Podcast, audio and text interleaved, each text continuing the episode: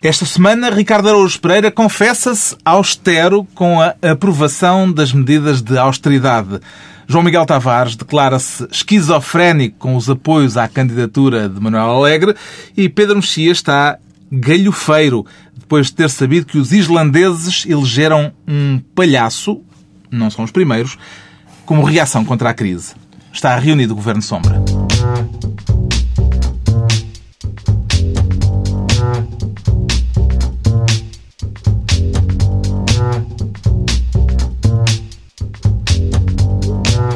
Viva, sejam bem-vindos no final de uma semana em que Manuel Alegre juntou o apoio do PS ao do Bloco de Esquerda e em que a atualidade internacional ficou marcada por um banho de sangue em alto mar.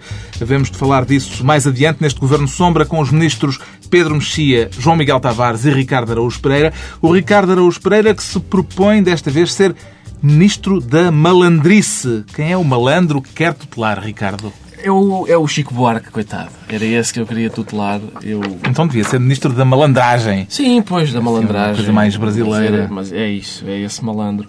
Coitado do Chico Buarque. O que aconteceu aparentemente foi que, para já, Chico Buarque encontrou-se com José Sócrates, que não dá saúde a ninguém. E depois, esse é, um primeiro, esse é um primeiro ponto, exato. Um segundo ponto é que, aparentemente, num primeiro momento, a comitiva do Primeiro-Ministro disse que tinha sido o Chico Buarque a requisitar o encontro porque gostava muito de conhecer o Primeiro-Ministro e teria intercedido junto de Lula porque queria mesmo conhecer José Sócrates, gosta muito do trabalho dele das suas é. canções. Aliás, para quem conhece Chico Buarque é logo uma boa versão, que é um Sim. rapaz muito dado ao social e gosta muito de conhecer gente.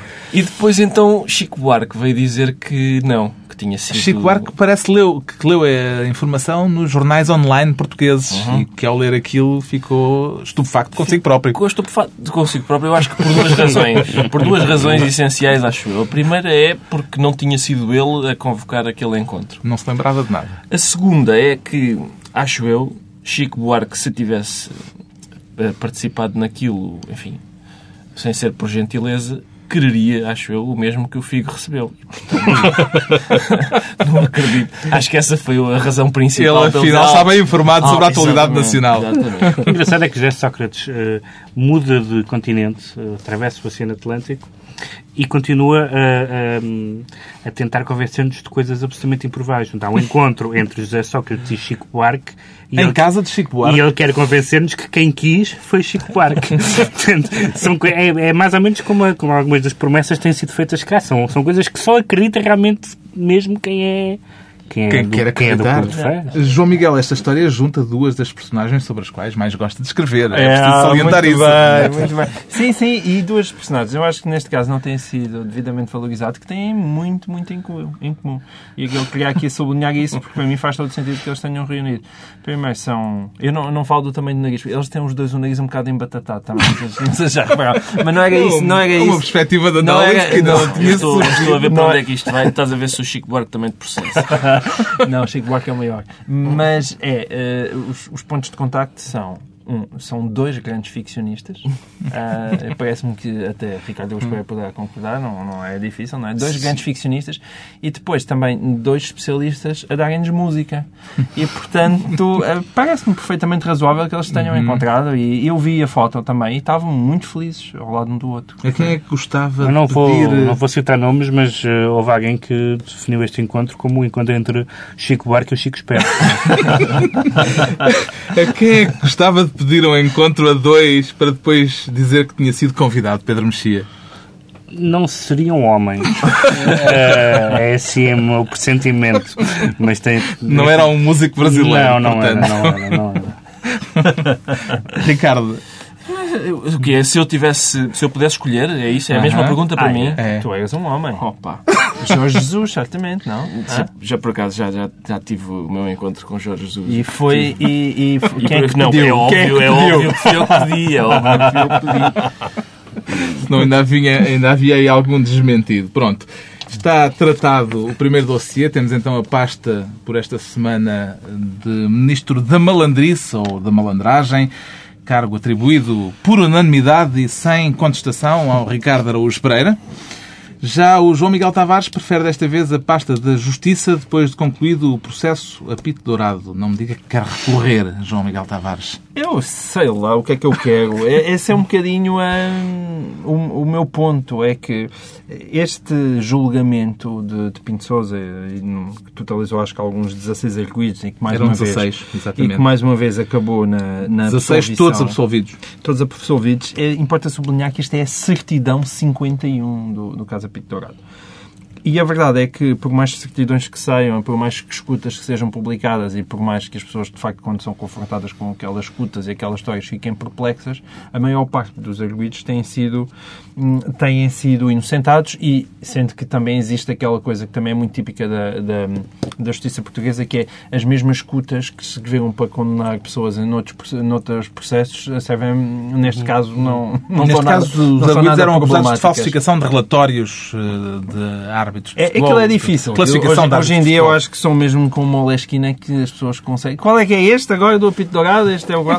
Agora, isto a mim parece-me, acima de tudo, também uma derrota em toda a linha para Maria João Morgado, não é? Porque supostamente era hum, a procuradora que tomava conta de tudo isto e, e têm sido eh, os processos a desabar uns atrás dos outros, sendo que, mais uma vez, o público fica sempre naquela em que não percebe muito bem se é a justiça que paga para se chegar a uma condenação de alguém neste tipo de processos, basicamente é preciso estar o juiz ao lado enquanto os atos são cometidos, ou, ou se, ou se É questão simplesmente da- as coisas estavam É mal a questão fundamentadas. de- das escutas serem a única prova disponível. É, Foi, uma chatice. Mas neste caso o resultado, o resultado nem sequer foi surpreendente. Nós já temos, um, já temos um padrão e podemos claramente dizer que na justiça portuguesa nenhum arguído chamado Pinto Sousa será condenado. É, acho, que há, claro, acho que podemos já dizer isso com alguma segurança depois do que se passou no último, nos último, último ano e meio. Os pintos de Sousa têm ido muito a tribunal. Mas essa imunidade é uma espécie de superpoder. Aliás, o único processo que os Pintos de Sousa perdem é contra o João Miguel Tavares. Exatamente, é o único. A questão é esta. Talvez se se deve- João Miguel Tavares for para procurador, isso pode ser uma hipótese. Olha, olha. Ainda se deve confiar na justiça, do seu ponto de vista, Pedro Mexia. A justiça ficou muito abalada eh, por, por vários casos, mas sobretudo com, com, com aquele caso da, do, do, do corrompido enganado. eh, ou, do, ou do corruptor enganado, não é? Que se corrompeu mal. não esteve bem a corromper, não é? Exatamente. Se- eh, portanto, há uma série de, de casos, sobretudo aqueles que têm de facto a ver com as escutas, e acho que eh, o recurso cada vez maior às escutas e depois a toda a questão jurídica à volta da utilização das escutas, eh, neste momento é capaz de ser eh, o, o grande entrave eh, a que os processos cheguem a bom termo. E, portanto, se calhar era uma, uma matéria em que se devia legislar de uma forma mais clara e que, e que impedisse que a cada, a cada utilização ou não utilização os jornais se enchessem de artigos de magistrados, de juízes, de advogados a dizerem coisas diferentes sobre a admissibilidade ou não. E, portanto, acho que uma clareza nessa matéria era, era, era muito benéfica. Que consequências é que isto terá para o futebol português, Ricardo? Rigorosamente nenhumas, é como é evidente. Portanto, é- isso é- é- acho que a decisão é, tem justamente como objetivo não ter consequências nenhumas para o futebol português. Eu acho, acho que perante aquelas duas hipóteses que o João Miguel colocou, que são eh, e o que é que se passa? Será que ninguém é condenado por corrupção porque é preciso o juiz estar a acompanhar o momento do crime para que eles sejam condenados? Ou, de facto, eles eram inocentes? Eu acho que é a segunda. É, de facto, em Portugal não há ninguém que seja corrupto. Ninguém que seja culpado de corrupção até hoje. Ahm, é um, É um país modelo. É um país, sim, é, exatamente. É um país em que não há corrupção. Porque, lá está, no, no- naquele caso exemplar em que, o, em que o acusado não tinha cumprido toda a tramitação para que, que aquilo que tinha feito fosse A burocraciazinha Exato. não estava Exato. em ordem. Não pre- e os juízes disseram desculpe, A próxima vez esmere-se. vá para casa e tenta outra vez, Ou porque então- isto não é a corrupção que se apresenta. Ou então, ou então quando, há um, quando há um ameaço de que pode haver uma condenação por corrupção, alguém de dentro da própria máquina da justiça sugere ao arguído, e se fosse para o Brasil? Eh, Tudo alegadamente, claro. Tudo alegadamente. A pasta da. Justiça está, portanto, entregue ao João Miguel Tavares. Obrigado. O Pedro Mexia, por esta vez, pretende ser Ministro da Educação por causa de uma polémica em torno dos capítulos sobre o Estado Novo na história de Portugal, coordenada pelo historiador Rui Ramos, para defender ou para atacar? Pedro Não, ainda, ainda, ainda bem que, que há essa precisão, porque, pelos vistos, eh, se esquece que aquilo é uma história a três, a seis mãos. Quando são três atores, são seis mãos, não é? Mas a parte do Estado Novo é mesmo de Rui mais, Ramos. Manda sim, eh, da história de Portugal, da- coordenada por, por Rui Ramos. E o que, é, o que é engraçado é que eh, os dois livros eh, de história eh, mais polémicos eh, no pós-25 de Abril, portanto, excluindo, as, excluindo eh, José Armando Saraiva, estou a falar de história, foram O Poder e o Povo, do Vasco Lido Valente e, e esta história de Portugal do Rui Ramos. Hum, e dá-me ideia que há qualquer coisa de comum entre os dois, que é, nomeadamente, o facto de terem opiniões divergentes em relação à, à, à, à doutrina estabelecida, o Vasco Lido Valente na questão da, da Primeira República e o Rui Ramos em relação ao Estado Novo. Daí Isto, isto é uma polémica entre os historiadores. Começamos por aí, Sim, não é? uma polémica entre os, é uma- poderia ser uma polémica entre os historiadores, e é normal que haja polémicas entre os historiadores, É mas legítimo. e é- não, a, a polémica Sim. é absolutamente legítima, não, não é esse o ponto. Mas de repente salta para os jornais, eh, eh, faz uma espécie de, de, de manobra inquisitória em que todos os, todos os, os outros historiadores, eh, de um lado, eh, incriminam Rui Ramos por ter uma visão, uma visão eh, que não é a visão oficial sobre o Estado Novo. E há uma coisa em que o Rui Ramos defende, e acho eu que bem, que é toda a história é de alguma, de alguma forma revisionista. Não revisionista no sentido de, de- de negar a verdade dos factos ou de pôr a, ou de pôr a história de, de- de- de cabeça para o ar, de cabeça para baixo, aliás, mas, eh, mas no sentido de, De rever de interpretações. rever interpretações. Eh, hoje em dia, por exemplo, praticamente nenhum historiador, não é, estou a dizer historiador, não estou a falar eh, em termos da linguagem comum, mas praticamente nenhum historiador chama fascismo a Estado Novo. Uh, por razões técnicas, fascismo é uma, uma expressão que tem uma, uma determinada conotação na, na, na história.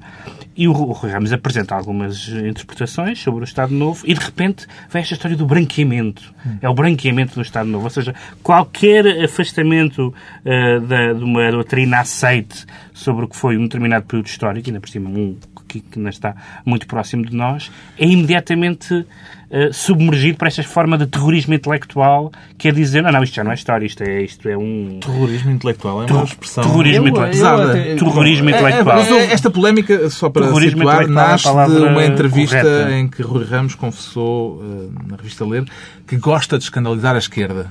Foi eh, a expressão dele e foi a partir daí que outra historiadora, Irene Uhum. Pimentel, eh, achou que havia ali uma uma conjugação de ideologia e de história eh, e foi isso que Coisa inédita polémica. na história de Portugal. Nunca tinha até hoje havido ninguém que se atrevesse a misturar ideologia e história. Escandalizar a esquerda a mim parece uma atividade perfeitamente válida. Mas eu que sou particularmente conhecido neste programa pela profundidade do meu pensamento, atrevo-me a dizer aqui que Pedro Mexia está a ser um bocadinho simplista. Ah, porque eu acho... Enfim, eu li, li também essas entrevistas, eu li também o trabalho que a São João... Para dar que crédito, São exato, Almeida- merece, isto é um, surgiu num extenso trabalho do público. Sim, que eu, acho- da e, e que eu achei que estava, realmente estava muito bem feito. E achei que era mais produtivo do que o lado que o, que o Pedro Mexia está, está a, a, minha, abordar. a minha crítica não é, não é uma crítica ao artigo. Não, não, eu sei, mas eu, apesar de tudo, eu acho que os historiadores que abordaram. É bom, enfim, eu acho que até para enquadrar os, os ouvintes, estamos a falar basicamente de quão malévolo foi o, o regime de Estado Novo, não é? Ou seja, eh, basicamente, para esses Não de esquerda. Não, mas necessariamente. É Não essa a necessa- não, abordagem. desculpa, mas essa, essa é que é uma versão simplificada, que é, que é pôr a questão de- do Estado Novo E dos números de mortes. dos isso, números de mortes, mortes de, de uma, de uma questão meramente qualitativa, é uma questão de natureza. é uma- há muitas Sim. questões que se podem Não, discutir sobre qualquer regime. Mas Sobre o que eu achei é que, apesar de todas as abordagens dos historiadores, neste caso mesmo do Rosas e tudo isso, ah, apesar de ter mais alguma elaboração do que simplesmente ah, estar ali a dizer este, o Rui Ramos está a brincar o Estado Novo. Ou seja, acho que as questões que foram levantadas são questões legítimas e ainda bem que esse, Não, que esse não, eu- debate... a minha- a ainda minha- bem que esse debate surge, a minha-? Ou a seja, minha- eu acho a que é minha- positivo, é só por isso. a minha Não- dúvida- a minha eu dúvida- vi aquilo muito A positivamente. minha dúvida é se esta é a primeira história ideológica que é publicada e porque é que, porque é, que é é a primeira que dá este tipo de, de, de Polémica. de polémica. E, há- e é isso que eu chamo de terrorismo intelectual. Sentiu que há uma tentação de legitimar o regime de Salazar, como defendiam alguns historiadores neste Não, não senti. artigo? Sinceramente, o Rui Ramos vai ter de fazer melhor para me escandalizar. E, e- Não, mas ele falou a escandalizar à esquerda. À esquerda, Não percebeste esquerda. Eu sei qual é a nossa posição sobre, É esquerda, é o meu quadrante ideológico, mas não, não me pegam. Não me- Ahm, agora, eu, eu, eu, quer dizer, eu, eu leio pouca história e prefiro ler ficção, por isso leio mais romances e os livros do professor Saraiva. Ah, mas, a propósito deste tema, eu também encontro terrorismo intelectual de sinal contrário. Ou seja, porque se é verdade, como diz o Pedro Mexia, que hoje a maior parte dos historiadores não chamam fascismo ou salazarismo. A verdade é que quando alguém chama fascismo ou salazarismo, há uma espécie de uh, dismissal, ou seja, há uma espécie de não, isso é, isso é completamente absurdo. Quando há razões uh, válidas, várias, para, e válidas Claro, e boas, não, para não. considerar que o salazarismo foi um fascismo. Não sei se já vos falei da, da, para mim, magnífica posição do professor Manuel Vila Verde Cabral. Segundo a qual o salazarismo, o fascismo, sendo um fenómeno quintessencialmente nacionalista, Essencialmente, bonito. é óbvio que todos se distinguem entre si. E, portanto, aplicar uma espécie de eh, eh, modelo Não, tem- rígido a há- todos os fascismos muitos- não muitas funciona. questões, muita- E, e é por isso que é, para mim... é- massas, a Sim, mas é, é- para mim é uma expressão, militarista. há uma expressão magnífica do professor Vila Verde Cabral que é ser o nosso um fascismo santacombadense. Gosto muito dessa. Vocês sabem quando, quando este programa atinge um determinado nível de erudição, os, os microfones começam Para a os ouvintes que só agora chegaram, para os ouvintes que só agora chegaram à escuta deste programa, é mesmo o Governo Sombra, era mesmo Ricardo Araújo Pereira, João Miguel Tavares, Pedro Mexia, entregamos ao Pedro Mexia o Ministério da Educação. Vamos voltar ao normal, daqui a pouco o reavivar do conflito Gajas. israelo-palestiniano, Ah, depois do ataque das forças israelitas a um barco com ajuda humanitária que pretendia furar o bloqueio à faixa de Gaza. Ainda antes, a austeridade, aprovada esta semana no Parlamento e que deixou o Ricardo Araújo Pereira, também ele, austero. Quantos furos é que já apertou no cinto, Ricardo?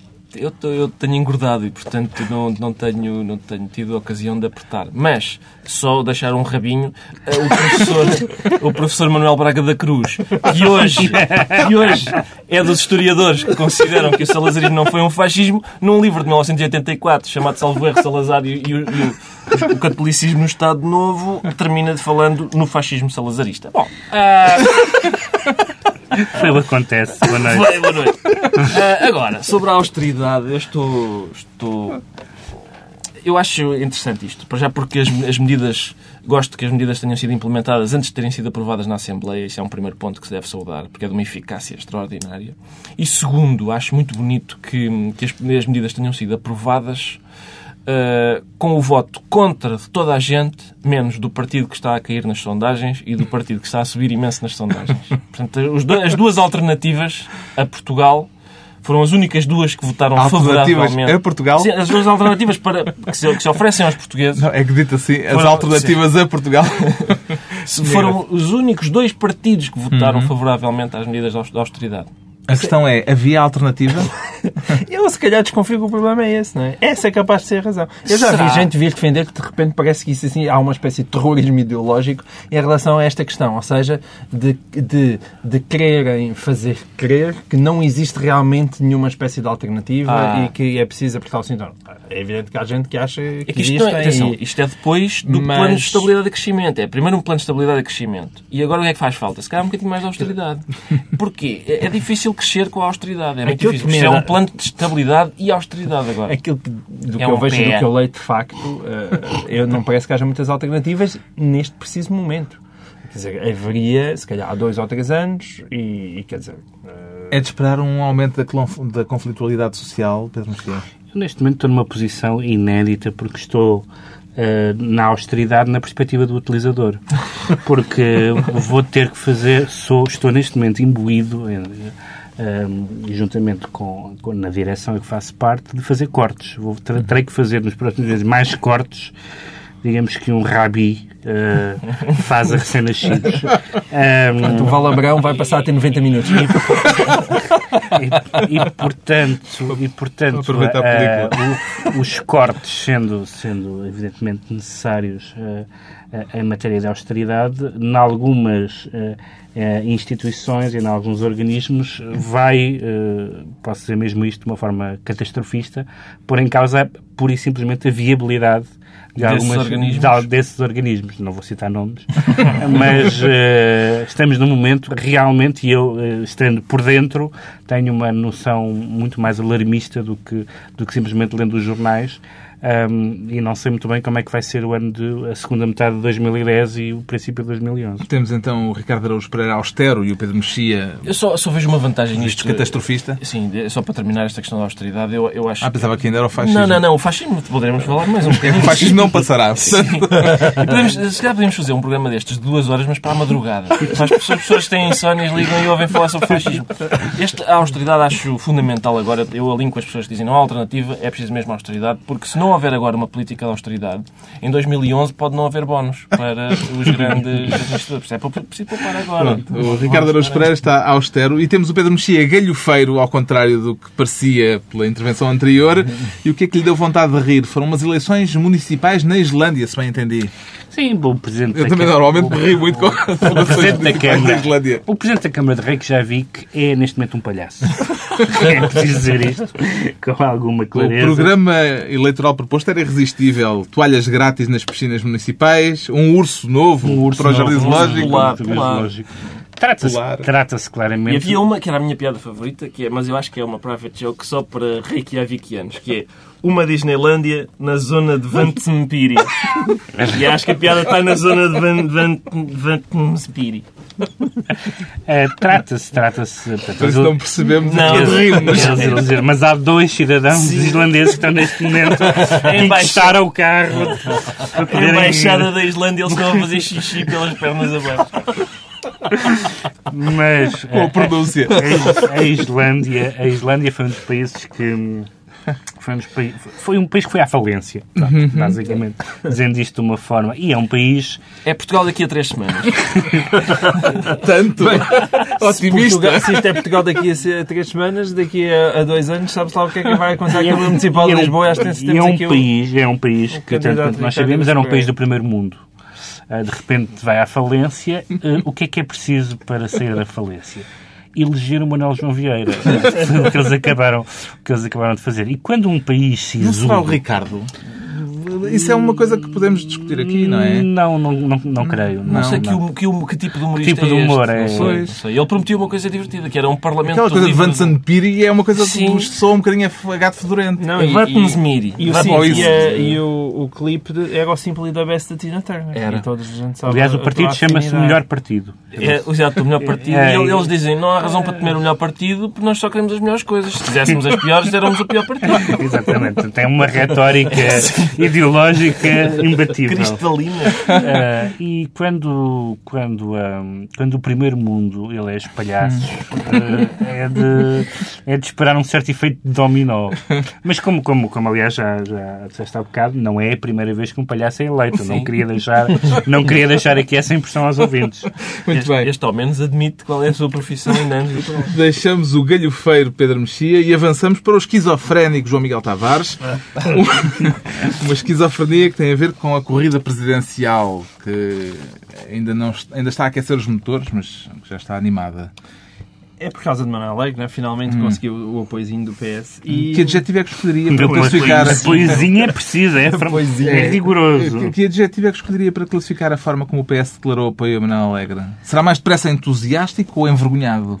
Uh, ou alguma coisa de intermédia? Envergonhado entusiasticamente envergonhado, hum. envergonhadamente entusiástico.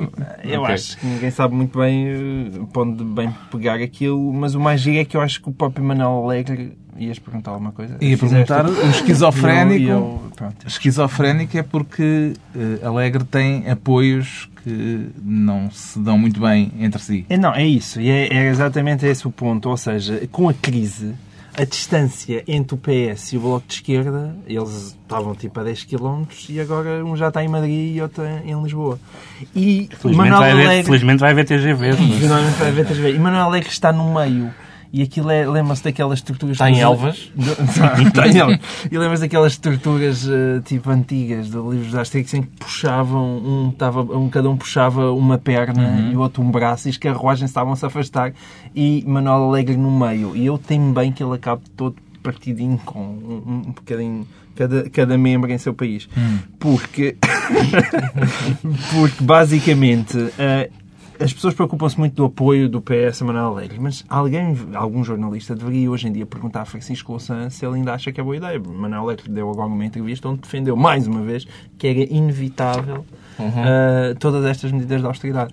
E, ou seja, por um lado, Manuel Alegre é muito à esquerda para o PS, mas ele manifestamente está cada vez mais à direita para o próprio Bloco. E eu- estou com muita curiosidade para ver que raio de campanha É eleitoral a vai ser quadratura do círculo. É a quadratura do círculo, porque de facto, eh, com esta agravada situação, Não, é que, em geral, os, É um candidato geral, os candidatos tentam fazer o pleno dos partidos da sua área, eh, da sua área política. Tentam, que- tentam o pleno do apoio. O Manuel Alegre vai tentar o pleno dentro dos partidos que já o apoiam. Vai tentar o pleno no PS e o pleno do Bloco, mas nem um nem outro estão garantidos. Vai ser, vai ser complicado. Eu gostei muito do- daquele entusiasmo que havia. Basicamente, eh, traduzindo para a linguagem normal, o que aconteceu foi saiu um socialista lá da reunião e disse eh, va- vamos apoiar o sacanador Alegre. Foi, basicamente foi isto. Votem neste, neste, neste malandro. À direita, houve esta semana também notícias eh, que Só, vieram baralhar só- um bocadinho a queria só corrida que é- presidencial. Acaba por ser muito bem feita para o, para o PS. Porque que é para eles perceberem o que é que os comunistas sentiram quando tiveram que, que votar no Soares. Agora engolem eles o sapo. Engolam eles o sapo para votar num deles. próprios. À direita houve eh, notícias insistentes de movimentações para encontrar um candidato alternativo a Cavaco Silva. É de crer que venha a surgir mais uma candidatura, Pedro Mexia? Não, porque já, já vimos que os movimentos eh, de cariz mais ou menos eh, religioso e, e que muito centrados em, em, em- numa agenda de costumes conservadora não, não, não têm grande não têm grande não são muito consequentes do ponto de vista político e certamente não vão decidir uma eleição. Eu acho que este movimento foi positivo por uma razão. Embora embora o Cavaco Silva passa a ter alienado votos à direita com, ao promulgar a lei do casamento entre pessoas do mesmo sexo. Por outro lado, ah, pode também argumentar que não é um radical. Vejam a quantidade de pessoas descontentes à minha direita. Recentrou. Ah, eu acho que pode, o facto de haver descontentamento à direita pode ajudar Cavaco a ganhar votos ao centro. Um dos mais empenhados numa candidatura alternativa à direita é Santana Lopes, que até já anunciou esta semana na TVI que não votará em Cavaco Silva. Eu não posso votar num presidente que eh, promulga uma lei como esta. Agora, sou daqueles que não entendem que é obrigatório o centro-direita ter só um candidato. A primeira volta das presidenciais fez-se para haver vários candidatos. É má moeda, não é? Sim, é, para- é a maneira de, de Santana Lopes mostrar que também sabe de numismática e que quando chega a altura dele de há, um- apontar há- mais há moedas... aqui um paralelo claro entre esta atitude de Santana e a atitude de Mário Soares. São, são atitudes de cariz exclusivamente político, como diz Mário Soares. Não tem nenhuma componente pessoal.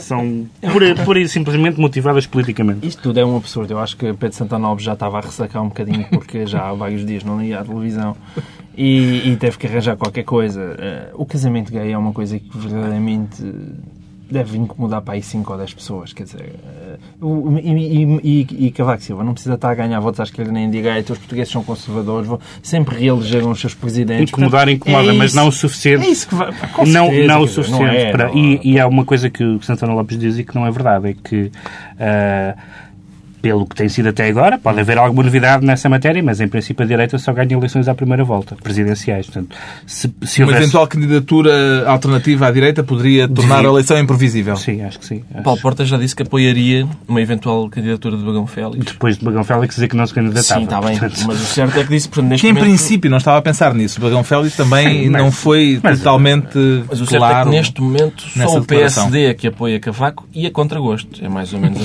contragosto. Mas isso é Portanto, verdade. Não há uma ninguém- luta, é o é simétrico, é É não, há- ninguém- dois não há nenhum candidato desejado até Exato. agora. São dois Ninguém gosta dos candidatos a cujos apoiantes não estão especialmente convencidos com a sua mais-valia. As presidenciais eh, voltaram a ser um dos assuntos em destaque esta semana na política nacional. Na atualidade internacional, o ataque israelita que provocou nove mortos entre um grupo de ativistas que tinham como ob- objetivo romper o cerco à faixa de Gaza reacendeu o conflito no Médio Oriente e levantou uma onda de protestos pelo mundo inteiro. O ataque, tal como aconteceu, parece-lhe ter sido um erro ou uma ação deliberada, João Miguel Tavares? Não, bem, parece-me um erro absurdo da parte de Israel. Aliás, os comentadores mais moderados e próprios israelitas dizem como é que Israel foi cair supostamente numa armadilha daquelas. Antissemita. Eh, soou o alarme. Soou o alarme. Ah, com, como é que Israel aconteceu numa coisa daquelas, não? Ah, é evidente que tudo aquilo é um absurdo. Mesmo as próprias imagens supostamente desculpabilizantes que Israel mostrou. Ou seja, e sim, depois... Este caso, a mim, eu quando leio a blogosfera e alguns comentadores nacionais, tanto de um lado como do outro, a mim só me apetece realmente arrancar a minha farta cabeleira, porque tudo aquilo é um absurdo. Quer dizer, há gente que, que se recusa, que fala naquelas pessoas simplesmente como os pacifistas. É evidente que aquelas pessoas do BAC, se aquilo, se aquilo é pacifismo, coitado do, do, do Gandhi, não é? Quer dizer, que não é pacifismo.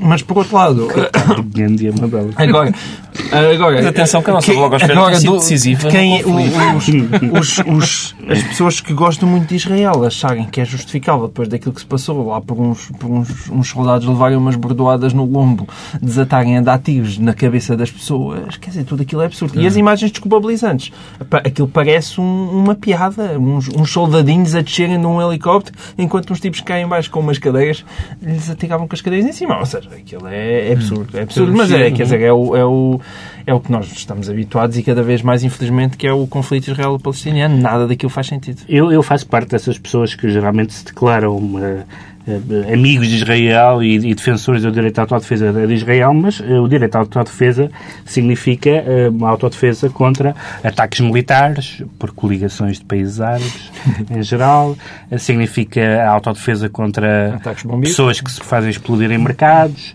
significa a autodefesa contra morteiros e contra mísseis. Não significa, não significa matar eh, um, um grupo de, de, de ativistas Antissemita. Olha, lá está isto outra vez. eh, que evidentemente, que evidentemente esta, esta, esta missão tinha eh, como objetivo criar um incidente eh, e Israel caiu completamente na, na, na armadilha. Não há justificação para, para haver mortos numa manobra deste género. Ahm, e, e, além do mais, eh, houve uma- um outro elemento adicional que eu acho perigoso, que é como, como o barco, ou pelo menos alguns dos barcos, tinham um pavilhão turco. Uh, neste momento, a Turquia, que seria um, um elemento moderado uh, entre os países árabes para. Não, entre os países Muçulmanos, islâmicos, muçulmanos, uh, entre os países muçulmanos para, para, enfim, para tentar apaziguar a situação, neste momento é um dos países que está a, agi- a- a reagir de uma forma mais virulenta. Falou em é- terrorismo de Estado, o Primeiro-Ministro Exatamente, e portanto turco. isto é uma catástrofe para Israel a todos os tipos. Como é que entende o silêncio de Barack Obama nesta matéria, Ricardo Araújo Pereira? Entendo que é meio embaraçado. Isso era, isso era para o Ricardo? Era, Era para o Ricardo, Era- analista de política Não, não, internacional. é que Obama... Este fala Obama tem que ser para mim, tem que vir na minha direção. Uh, eu, eu interpreto de- como uma manifestação de antissemitismo. E eu queria, queria subscrever todo o antissemitismo que foi dito por eh, Pedro Mexia e João Miguel Tavares e o próprio antissemitismo do Amos Oz, que normalmente é o, aquele, é o escritor israelita. Que E do David ser- Grossman também escreveu um artigo. Costumam ser os meus. eh, enfim, os meus. Barómetros. termómetros, barómetros, é isso, para, esta, para este conflito, porque são pessoas eh, moderadas, mas que precisam claramente Mas que de uma- publicam, e que publicam esses textos na imprensa israelita. na imprensa naquela- israelita e naquela- não na blogosfera portuguesa. Isso, isso prejudica muito.